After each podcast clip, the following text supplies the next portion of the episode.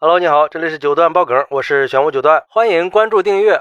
打着前沿美发、制作专业美发视频的幌子，实际上是在顾客不知情的情况下拍摄和销售迎合小众癖好的剃头视频，甚至售卖剪下的头发。据说这条产业链已经存在十多年了。最近在湖北武汉，一个女士以五百块钱的报酬在发模群里接了一单工作，并且协商好是头发剪到下巴，但是没想到。理发师直接把她的后脑勺给剃光了。据这个女士说，在到达这个工作室以后，理发师说是要录制剪发培训视频，拿出拍摄设备以后，要求她席地而坐，整个剪发过程她都看不到镜子。自己在中途还提出了质疑，理发师就用在剪流行的空调发来搪塞她。理发师还把她的每一撮头发都放进一个盒子里，虽然全程她都觉得不对劲儿，可是考虑到个人安全的问题，她也没有多说什么。回家以后，还是朋友拍下照片，他才确定后脑勺是真的被剃光了。和理发师沟通以后，对方同意把剪掉的头发归还，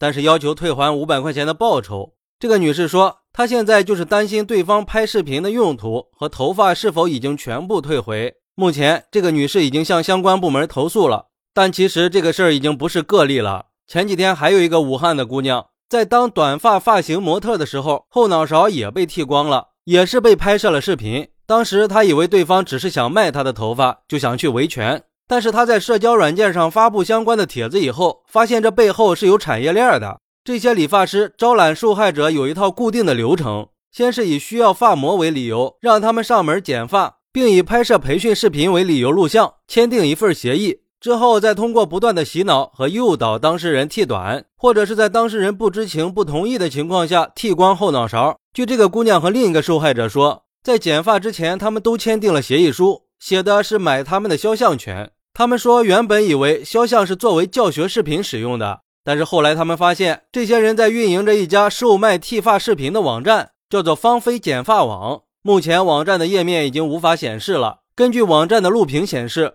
网站里有大量的女子剪发剃秃的视频，视频编号已经到了一千多号。网站分为视频、照片和头发板块，类型有剃光头、短 BOB、光 BOB 等。购买方式是加入 VIP 和私人定制。新会员一次购买一千块钱的视频或者照片，可以送一年 VIP。在相关的视频里，大部分的女子都被剃光后脑勺，甚至是直接剃光头。还有一部分视频是理发师把私密部位放在被理发者的头顶，疑似有猥亵的动作。两个姑娘说，如果知道是卖给特殊癖好的人，他们肯定是不会签协议的。他们还认出芳菲剪发网视频里出现的理发师和给他们剪头发的是同一个人。而且，除了芳菲剪发网这样的网站，不少有相关癖好的人还会在贴吧或者社交平台建群，形成发友圈。在这些所谓的发友圈里，有很多发布招聘剃发模特的帖子。或者是转卖相关视频的，甚至还有网友写相关小说的。那为什么会产生剃发的癖好呢？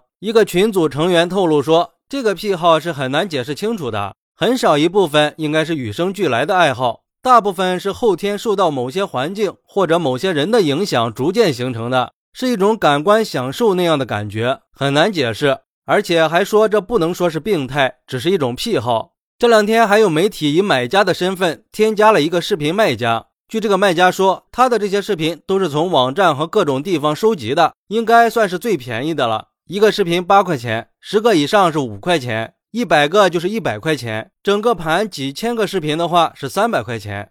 对于这种癖好，这个卖家认为这是正常的爱好，也没有很过分。而且那些不是很健康的已经被端的差不多了。他说：“看这些剃发剪发的，没有什么负罪心理，和修剪东西差不多，就享受那个过程。”很多网友看了这个消息，都表示：“真是大千世界无奇不有啊！这都是些啥奇葩呀？这种癖好我还是第一次听说，是我太没见过世面，还是说我太孤陋寡闻了呢？”哎，说实话，我也是第一次听说，也不知道是一直就有这么多特殊癖好的人，还是说网络世界放大或者帮助他们挖掘了自己的怪异癖好呢？这些藏在皮囊下的灵魂有多可怕、多可耻，还真是很难说呀。